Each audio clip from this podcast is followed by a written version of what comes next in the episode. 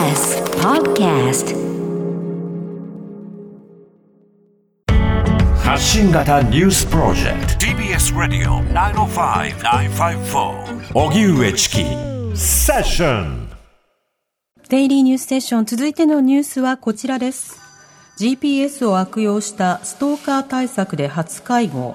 法改正の必要性含め検討ストーカー被害の相談が7年連続で2万件を超える中、GPS 機器を悪用して相手につきまとうなどのストーカー行為について、警察庁が今日、規制のあり方を考える有識者検討会の初会合を開きました。会合では悪用した複数の手段が議論され、GPS 機器の位置情報をインターネット上で見るリアルタイム型、車などに装着した GPS 機器を後で回収して移動データを確認する記録型、さらに相手の位置を探索するスマートフォンアプリなどの事例が報告されました。この検討会は離れた場所から GPS で監視する行為がストーカー規制法の禁じる見張りに該当しないとした7月の最高裁判断を受け設置されたもので、来年1月末までに法改正の必要性を含め報告書をまとめることにしています。ではこの GPS を悪用したストーカー行為、規制に向けて初会合ということなんですが、この問題の現状などについて専門家の方に伺います。はい。ストーカーや DV、虐待の被害者支援と加害者の構成に取り組む NPO 法人女性人権支援センターステップ理事長の栗原かゆみさんに伺います。栗原さん、こんにちは。こんにちは。よろしくお願いします。よろしくお願いします。お願いします。まずこの女性人権支援センターステップ、どういった活動を行っているんでしょうか？はい。DB ストーカー虐待加害者の構成プログラム、そしてその被害者の回復プログラムを行っております。うん。最近ですとそのストーカーの相談というのも大きいですか？増えてますか？そうですね。あの、結婚していたカップルで妻が逃げた場合、それを場所を探してっていうことでストーカーになっていくケースも多いですね。ああ、じゃあ DV とストーカーセットになることもそうですね。あるんですね。セット。一緒にいるときは DB。そして離れたときはストーカーというような構図が見えます。うん。また他のモラルハラスメントなどいろいろなハラスメントとも関わりそうですね。そうですね。うん。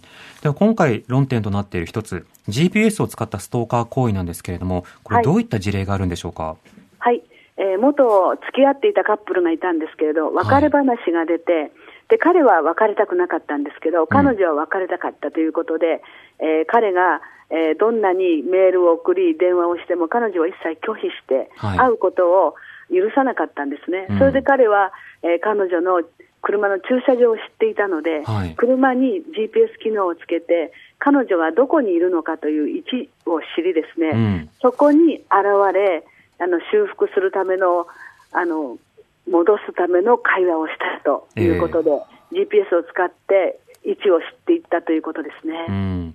GPS で位置を把握することそのものもそうですし、それを使ってさらなるストーカー行為、ストーキング行為を加速するということにもなるんですね。そういうことですね。また、うんあの、うちではなかったんですけど、最悪のケースは、やはり憎しみから位置を知り、相手を殺そうということも起きてくるのではないかと思います。うん。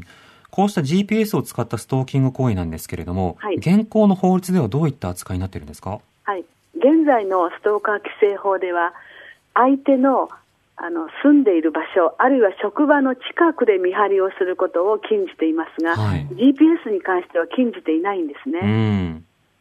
そのあたりがあの最高裁判断でも、あの現在の法律では GPS はストーカー行為を見張りに当たらないと判定されたわけですか？はい、はい。うん。となると、最高裁判断がそうだということは、もう法改正するしかないんですね。そうなんですよね。本当にそれは、ストーカーで GPS を使ったものなどが本当に件数が増えていますので、ええ早い決断をしていただきたいと思いますうね。んこの GPS に関してはどういった法改正が必要だとお感じですか？はい。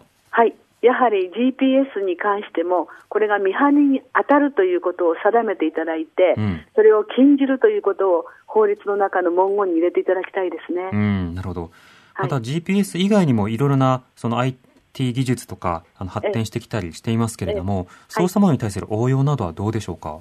そうですね。あの、これ2001年にストーカー改正法ができたんですけれども、はいその後いろんな機器が発達してきたんですけど、法がそれに追いついていかないということで、メールなどはこのストーカー行為に当たるということで、近年、法改正がありましたけれども、はいそれ以外の、まあ、ツイッターとか、いろいろな機器が今、発達してますよね、うんそういうことも含めて検討していただけたらいいのかなと思います。うん、なるほど。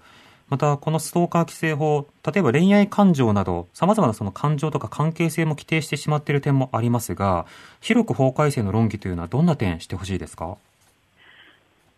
えー例えば恋愛だけに絞ってしまうと、はい。そうでなくストーカー行為をしていく場合もあるわけですよね、うん。それが殺人につながる場合もありますので、ええ。恋愛っていうところにだけ絞らないでいただきたいなとの思いますね。うん、なるほど。はいそうしたストーカーの実態というものをもっと知った上で、しかしはいスピーディーに法改正を望むということになるわけですか？そういうことになりますうね。ん、なるほど。はいわ。かりました。栗原さん、ありがとうございました。はい、どういたしまして。失礼します。ありがとうございました。はい。NPO 法人女性人権センターステップ理事長の栗原かよみさんにお話を伺いました。この GPS の部分に関しては速やかな法改正必要ですね。そして前々から言われているストーカー規制法が恋愛関係というものだけにこう設定されているところから出てくる問題。例えば顧客から、しつこい顧客から付きまとわれてしまったとか、あの、ちょっとあの関係性を持った、それが恋愛関係がそもそもないような状況、あるいはどんな関係性がわからないけれども、追われて怖い。で、それがどんな感情なのか証明できなくても、追われて被害を受けていること自体は変わりない。はい。そうしたところにまでこう広く議論を続け続けていくと。そして加害者を例えばえ治療などのプログラムにつなげていくということ。えこうしたようなところまでストーカー議論というのは進めていくことが必要だと思います。TBS